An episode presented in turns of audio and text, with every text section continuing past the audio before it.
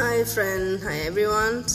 Today I uh, continue to read the um, article, little article about self development. Thank you for being here. And now I start. How to make time for your personal development. Okay. When people start working on their personal development and career planning, they quickly realize how time consuming it can be. You need to think about questions you might have been never you have never been asked. It will require lots more introspection and self-analysis than what you are used to. A big part of reflection also happens in your unconscious mind when you are not actively focusing on it. That's why it's very likely that you will go back to the first draft and edit it after a few days or week. Not because you have changed your mind, but because you have explored it in more depth without realizing it. Allocating, allocating time in your uh, render to solely solely focus on your personal development document is important, but you also need to give yourself a break and allow your unconscious mind to reflect. In a busy schedule, it's not always easy to make it a priority.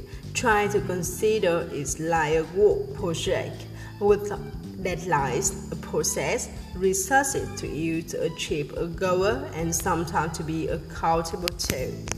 Block time in your calendar in advance. Check the calendar a few days, week ahead. Pick a day where you don't have any any meetings scheduled that and block yourself at least two hours.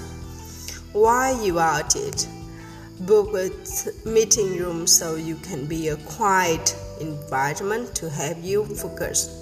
Let the manager know what you are doing in case they need you and try to avoid distraction as much as possible so no email, chatting or Facebook. 2 work from home. Work from home, uh, working from home is a great way not to get distracted and get things done. No words friend asking for a week, no noise from the open space, or no one walking to you with a question. When you are done with the daily tasks instead of starting a new task, start to work on your self development. It, it helps. See it like a work project the company will be benefits from your personal and professional world, so there is not no reason you shouldn't allocate some time during working hours to explore how could how you could improve. Okay. Do is on your personal time. If you don't have a minute to yourself at work, you can work to go home to start thinking about your development, whether it's in the evening or during the weekend or even on vacation. Try spending some quality times on your own to start what you can't do at work. So personal life might be also quite busy, especially if you have a kid. In this case, I could recommend taking one or two half day of here and there when the kids are in the school to be able to sit at table and kick out your development plan for your commute. If you can't, book times in your work calendar. Work from home or to it on your personal time. You can't always make your commute a moment of self reflection and personal development. You can read or listen a book.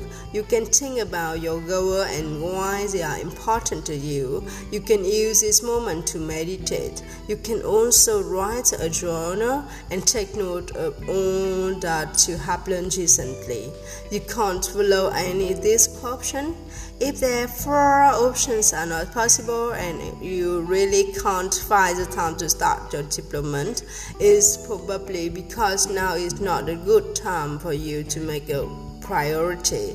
There is no rushment, and you should be kind to yourself. Simpler, uh, simply ask yourself what is stopping you from doing it and what you could train to get yourself started. You will never walk on the personal world at the same pace. Some days, with months, you will be able to make it a priority, and, and at other times, it's going to be more complicated. If you know how important it is and you are determined to grow, you will make the time one way or another.